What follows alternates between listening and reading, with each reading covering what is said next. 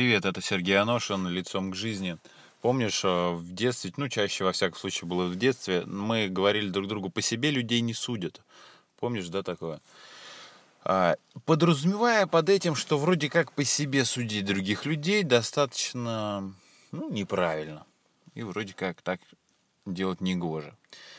Но я понаблюдаю, вот сколько... И мне не так много лет ведь на самом деле. И тебе это, конечно же, известно. И, возможно, даже это для тебя реальная проблема и реальная причина, почему ты не обращаешься ко мне э, на обучение. Потому что тебе кажется, что раз я моложе, чем ты, значит, я, так скажем, недостоин тебя учить. Ну да ладно.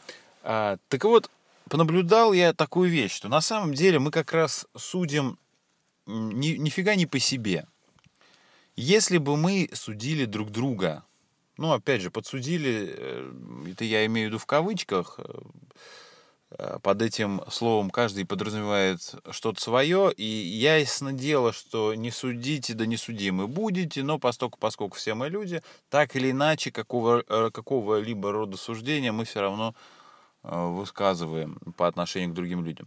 Так вот, если бы мы судили других по себе, тогда мы бы понимали, человека.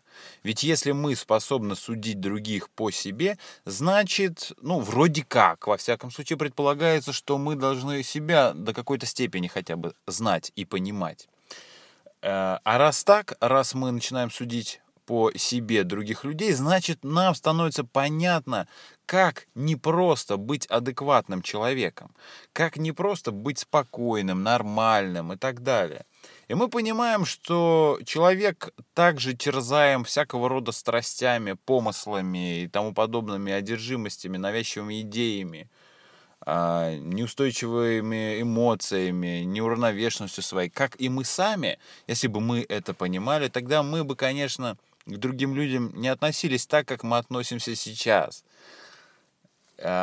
А, поскольку, поскольку мы сейчас относ, относимся к ним с некими претензиями, с некими требованиями, с некими обязанностями, при этом забывая, что сами мы, ну, ну, ну да что уж тут мягко говорить, да, ну, идиоты, да, по-своему.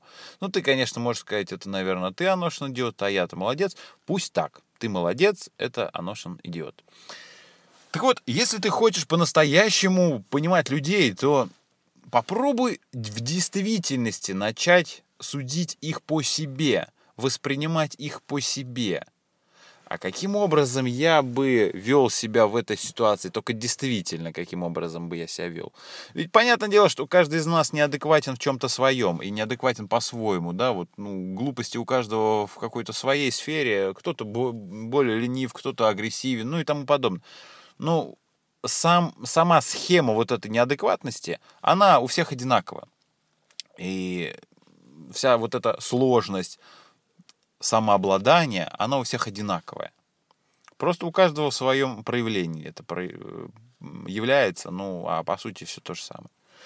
Вот попробуй как бы я себя вел? Вот это банальный же, да, вопрос. Но тем не менее мы вот вообще такого вопроса себе ой не задаем. Вот я сколько с людьми работаю, я вот сколько не смотрел, да никто не задает себе такого вопроса. Может быть, кто-то когда-то задавал, иногда бывало, ну, у всех бывало и так далее.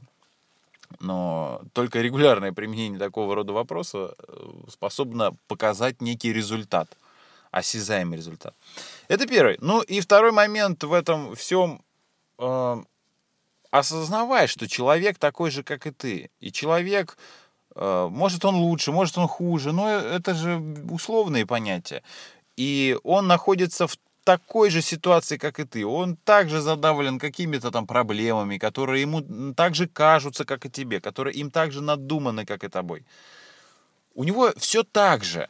Просто немного это другая грань всего того же но это все то же самое. И если ты способ, будешь способен понимать человека на таком уровне, тогда ты заметишь, как твои отношения с такого рода людьми, ну, проблемными в кавычках называем, они очень резко изменятся. И тебе вдруг станут понятны и, ну, как это, понятны, и понятны эти люди, и ты к ним сможешь относиться с добротой.